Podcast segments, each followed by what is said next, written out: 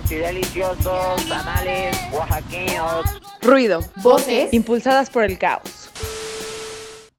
Crees que tu dolor y tu angustia no tienen precedentes en la historia del mundo, pero luego lees.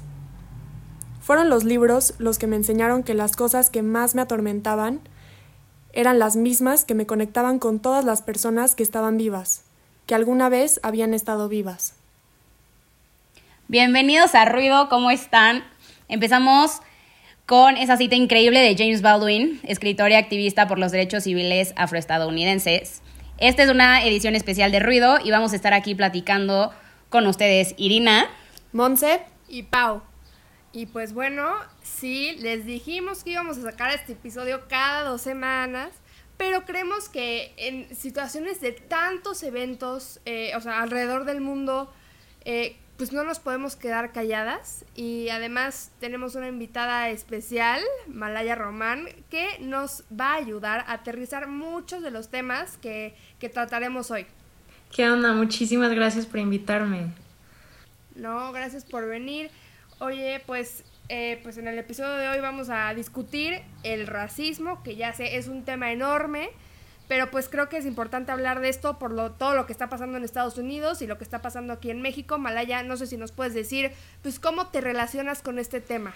Este, yo me, yo me relaciono, perdón, porque em, pues yo soy de Estados Unidos, soy de Nueva York y mi familia del lado de mi papá es de Trinidad y Tobago, entonces son afroamericanos y de mi lado de mi mamá soy puertorriqueña.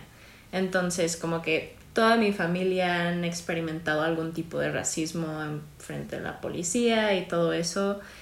Y pues, ¿sabes? Ellos, al igual que yo, hemos tenido que vivir ese miedo que tiene que ver con el racismo y la policía. Entonces, pues, es, toca un lugar muy, muy cercano. Claro. Sí, porque tu familia tiene como la perspectiva de Estados Unidos y tú la perspectiva aquí, ¿no? Sí, un poco de los dos, ¿sabes? O sea, yo vine aquí cuando tenía siete años, entonces sí llegué a sentir un poco ese racismo que había, pero nunca he sufrido más racismo que hasta que llegué aquí, la verdad. Este, y bueno, pues todo esto del tema de Estados Unidos se relaciona porque creo que la mayoría de Nuestros oyentes creo que ya sabrán de el asesinato de George Floyd, un hombre afroamericano que presuntamente había pagado con un billete falso y que pues lo que pasó es que el policía que debió haberlo arrestado pues de una manera un poco proporcional a su supuesto crimen acabó asfixiándolo, ¿no? Y pues esto nada más demuestra que eh, todo este tipo de violencia son parte de un sistema mundial discriminatorio donde los policías ejercen una fuerza brutal en contra de aquellas minorías que el Estado deja atrás, ¿no?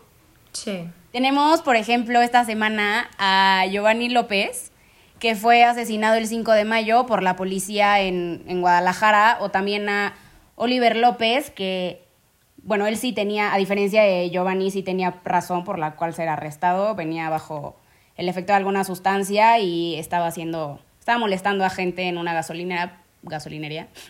Pero, pero el tema no es ese, ¿no? El tema es que ambos, por la brutalidad policial, en vez de solo ser arrestados y tener que cumplir lo que fuera que tuvieran que cumplir, fueron asesinados. Como si su arresto fuera justificación para matarlos, como si desvalorara su vida, ¿no? Sí, 100%.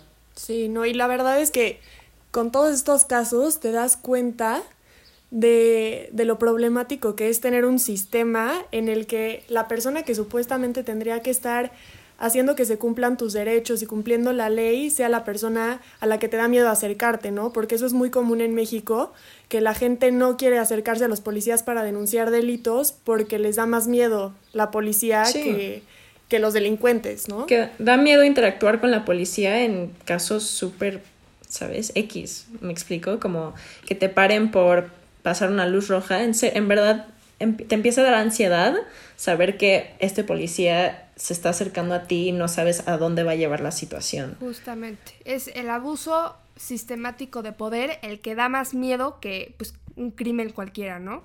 Sí, exactamente. Bueno, y creo que no podemos hablar del racismo sin primero definir qué es, ¿no? Este, Carlos Caballero Jurado, que es un licenciado en Geografía e Historia, define en su texto titulado El racismo, génesis y desarrollo de una ideología de la modernidad al racismo como creer que los seres humanos se dividen fundamentalmente en razas y en consecuencia atribuir al factor raza una importancia antropológica decisiva. O sea, básicamente lo que Jurado explica es que el concepto de raza es un estereotipo cultural. Exactamente. Y bueno, a mí algo que me sirvió muchísimo para entender todo este tema es leer a Yasna Elena. Es una lingüista, escritora y activista. Y lo que ella dice es, desde el principio el racismo se nutre de la idea de que existen las razas, ¿no? O sea, porque realmente genéticamente no existen las razas, todos evolucionamos, al final del día no existen razas puras, nada más son como estas características físicas que están relacionadas como a ciertos estereotipos o que se cree que como ciertas culturas son superiores a otras. Y pues sí, o sea, justo desde el concepto de raza, desde ahí viene el racismo, ¿no? Como es una categoría política. Sí, una categoría social completamente. Sí, de hecho esta Yasna ya decía eh, que el término indígena en México es más utilizado para excluirlos de como el Estado y sus leyes que, como para clasificarlos. O sea, porque esto se fundó obviamente por pues, un grupo, eh, pues no diría mayoritario, pero sí más fuerte, a un grupo dominante y colonizador que pues lo que quería es que esta gente no formara parte de su Estado. Entonces, al, al darle esta clasificación los puede sacar. Claro.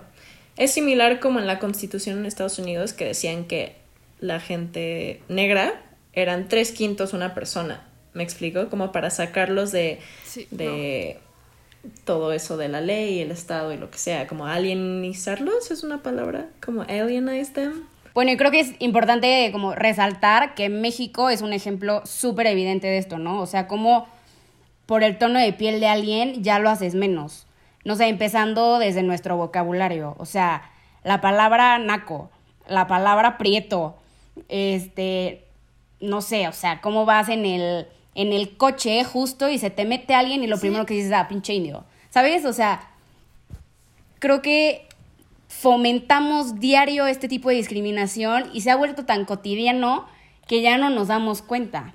Exacto, creo que ese es un tema esencial que está naturalizado. O sea, el, el, aquí que lo que decían es que, pues, ah, no, es que en México no hay racismo, hay clasismo. No es cierto. La cosa es que el racismo aquí está tan arraigado a como nuestra identidad como mexicanos. Sí. Que ya no sabes separarlo y nada más te parece natural decir ciertas cosas. Eh, o como esto de que ahorita me estaba acordando de, no sé si alguna vez vieron este video que se hizo popular hace como cinco años o algo así, de a niños indígenas que les ponían dos muñecos enfrente, uno era blanco y uno era moreno, y les decían, ¿a quién te pareces más? Y ellos, la mayoría decían que al muñeco blanco. O sea, ¿por qué, ¿por qué está esta idea de que, de que no, no se puede ser moreno, de que no, no se puede ser indígena? No, aparte creo que también somos súper poco coherentes, ¿no? O sea, ignoramos lo que vivimos diario, pero sí digamos que nos apropiamos de lo que está pasando en un país que no es el nuestro, ¿no? O pues eso tiene que ver un poco como con el malinchismo, ¿no? Como, ¿sabes? Como glorificar todo lo que está pasando fuera de México y el minuto que está pasando enfrente de nuestras caras, lo ignoramos, como si no fuera tan importante.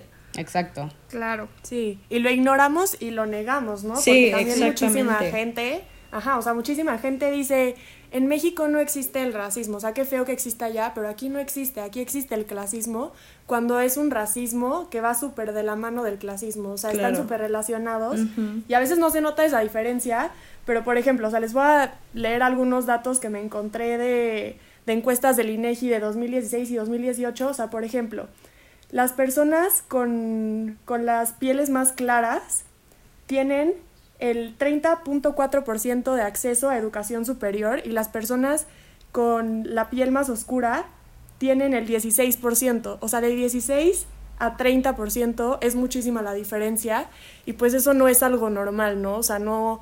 Y ahí, ahí nos damos cuenta que sí tiene que ver con el color de la piel, ¿no? El acceso que tienes a ciertas oportunidades, a ciertos trabajos, a, a cierta calidad de vida también. Claro. Totalmente. Y, y creo que esto demuestra lo sistemático que es, ¿no? Sí. O sea, que ya no solo se trata de que, de que alguien te vea feo en la calle, sino que el gobierno y toda esta estructura en la que vivimos te discrimina y no te da esas oportunidades. O sea, justo lo que dijo Mon, no te da las mismas oportunidades. Entonces, ya no se trata de que, a ver, en las protestas de Estados Unidos, que ahorita están muy actuales, ah, no, pues es que, ah, por ejemplo, salió que George Floyd en realidad había sido parte de, de un eh, conflicto que robó una casa y no sé qué. Pero a ver, ¿por qué es que la mayoría de, de- de estos juicios que ocurren y de los que de hecho los encierran en una cárcel son personas de color? ¿Cómo es Sí. posible? Y eso viene de, o sea, eso tiene un contexto histórico que va desde el día que acabaron con la esclavitud, ¿sabes? O sea, no sé si han visto un documental que se llama 13th en Netflix. Mm, Yo no lo he visto. Bueno, habla como del... Sí, por favor véanlo, es increíble, súper informativo. Pero básicamente hablan justo de eso y hablan como desde el principio, o sea, desde que acabó la esclavitud, dijeron, todavía necesitamos trabajadores, que es, ¿cómo, cómo es la manera más fácil de hacer eso? Y dijeron, vamos a crear un sistema de encarcelación que cualquier cosa que haga una persona de color sea un crimen y los encerramos por 10 años. Y entonces desde ahí empezó, desde ahí empezó la desigualdad en las cárceles donde meten a más personas de color que a personas blancas. O sea, es, es impresionante. Exacto, o sea, entonces este tipo de, de- de sistemas tienen que cambiar. Sí. Y, y además, esto también eh, veía un video de James Baldwin que decía, ah, es que, que, que por años le- les han dicho como a estas personas que son discriminadas, es que el, el cambio toma tiempo, pero ¿cuánto tiempo va a tomar? O sea, no Sí. es posible que llevamos eh, 400 años desde que acabó pues la, la conquista y lo que sea, do- 200 años desde que ah, eh, llegamos a la independencia y, y seguimos con los mismos sistemas de pensamiento. ¿Cómo es posible, no? Es porque a la gente a la que le beneficia son los que tienen poder y no quieren que eso cambie. Quieren seguir teniendo privilegio. Y, y sí, o sea, al final del día lo que decías, Pau, que lo tenemos tan naturalizado, pues desde los medios de comunicación, ¿no? Desde la forma en la que ellos representan ciertas realidades y otras no las representan, o las representan de cierta forma que fomenta más estereotipos, ¿no? O sea, como la, no sé, como los indígenas siempre tienen ciertos papeles en las películas y no sé, creo que eso también hace demasiado daño y no nos damos cuenta tanto y justo por eso está tan naturalizado todo y creemos que no hay racismo y que no que no hay estas diferencias, ¿no? Totalmente. Y de hecho, ahorita hablando de los medios, a mí me gustaría preguntarle a Malaya, ¿qué impacto crees que, que tengan los medios en como la identificación de una persona como con su identidad? Eso estaba O muy sea- mal dicho, esperen. la identificación de una persona con su identidad. No, En la- ver, en la- representación, ¿no? En la identidad de una persona, ¿no? Como una, la, Sí, la identidad a de una ver, persona ajá. de color. A ver, ¿qué, ¿qué rol crees que tienen los medios en, en darle como un sentido de identidad a, a una persona pues, no blanca, digamos? Yo creo que te- o sea, tiene un impacto enorme y lo puedo decir, sabes, por experiencia, que literalmente prendas la tele y las únicas personas que veas que se parezcan a ti son o deshumanizados o son están en un puesto como quote unquote inferior a la- las personas blancas. O sea, tiene, o sea, afecta tu autoestima y afecta tu identidad porque si te empiezas a preguntar como, ¿yo merezco ser más que eso? O ahí es donde pertenezco. ¿Me explico? Es, es algo como que afecta, afecta cómo te ves. Y Claro. tiene un impacto enorme, ¿sabes? O sea, desde, hasta tengo, no sé, o sea, una, una experiencia en que puedo pensar es como que estaba viendo, no me acuerdo ni cuál era la película, creo que era Valiente, cuando era chiquita con mis amigas, y les dije como, ay, yo quiero ser una princesa pelirroja, ¿no? y literalmente me voltearon a ver y me dijo, no, tú eres Tiana porque eres negra. literalmente. Y ahora, ¿sabes? o sea, me puedo reír porque es como, ¿por qué? O sea, obviamente no sabían lo que estaban diciendo porque pues no, no entendían que eso estaba muy mal. Pero, ¿sabes? Desde, o sea, que te digan eso y te digan como, ok, entonces literalmente solo puedo encajar en ciertos papeles, no me puedo imaginar como nada más. Sí, claro. ¿Sabes? y bueno, y, demos gracias que llegó Tiana, la, la primer princesa sí, exacto. Antes que eso no habían. si no, pues no eres princesa y ya. Exactamente. Ay, pues sí. Es que creo que además los medios tienen mucho esto de, no por darnos aquí un buen de teorías de la comunicación, pero la teoría de la agenda setting habla mucho sobre, sobre esta como necesidad de, de atraer y de, de, vender, digamos. que el medio no publica todo. además, no hay manera de publicar todo, ¿verdad? Es imposible. Claro. ¿Qué es noticioso?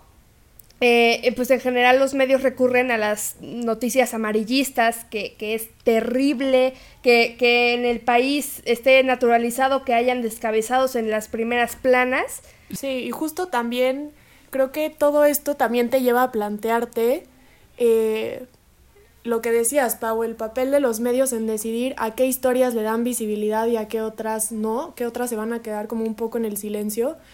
Y también te hace un poco cuestionarte eh, no sé, si, si, lo que pasó en Estados Unidos hubiera pasado en otro país, eh, mucho más chico, con menos poder en el mundo, hubiera sido tanta noticia. O sea, no sé, creo que también, también eso es importante, ¿no? Pensar que las injusticias pasan en todo el mundo y, y no irte tan lejos. O sea, en México están demasiado cerca y a veces no las ves, ¿no? O no las quieres ver. Claro. Claro. Y creo que aquí entra lo que les decía de, de la bueno, de la coherencia, congruencia y también creo que entra un poco la hipocresía, ¿no? O sea, lo que pasó con Giovanni fue el 5 de mayo, lo que pasó con Oliver fue a finales de marzo, porque ahorita, hasta que el racismo en Estados Unidos, bueno, no es que salga a la luz, pero más bien pasa lo de George Floyd, ¿no? Y la gente empieza a decir como, güey, ponle también atención a tu país. Ah, y de repente salen estas dos noticias y se explotan, pero estas dos noticias fueron hace de más de un mes. O sea, como que ahí no hay... Como, pues como si fuera un trend. ¿Saben? Sí, como si fuera una tendencia y lo usan para... Ah, pues ahora sí es relevante, ¿sabes? Como si no fuera relevante el 5 de mayo cuando fue asesinado. ¿No? Exacto. Como si la vida humana no fuera suficiente. Y más, ya sabes, sí. Que nos lleva a este, creo que gran tema de ¿qué piensan? Esta es una pregunta para todas, del activismo online. Ay, el activismo online. Mira, híjole. Te diré, te diré. Estoy muy conflictuada con el activismo online. Este, creo que es padre porque, pues, sabes, o sea, estás generando conciencia y obviamente, sabes, estás. El movimiento se expande y, y la gente decide compartir, pero al mismo tiempo, o sea, la gente lo usa como una manera de decir, ok, estuve súper preocupado por un día, hice esto, ya no tengo que hacer nada más. ¿Sabes? Como que el activismo online no, siento que no deja que la gente en verdad reflexione y diga, ¿sabes qué? Chance hay cambios que yo necesito hacer día a día para que este problema termine. Como que nada más lo hacen como un trend ay, soy súper socially conscious y ahí acaba bueno, deja comparto este meme racista, ¿sabes? O sea, es, así de fácil. Exacto. ok, bueno, quiero comentar que yo soy la más activista online. O sea, a mí sí me encanta estar posteando cosas y como temas que se me hace importante que la gente vea. Y el tema del activismo online es que creo que está bien, porque es como el mayor tema, el mayor lugar para difundir, pero que no se quede ahí. ¿Sabes? O sea, no basta con postear una foto, con postear un cubito negro, o sea, ya lo posteaste, ahora qué vas a hacer al respecto, ¿no? O sea...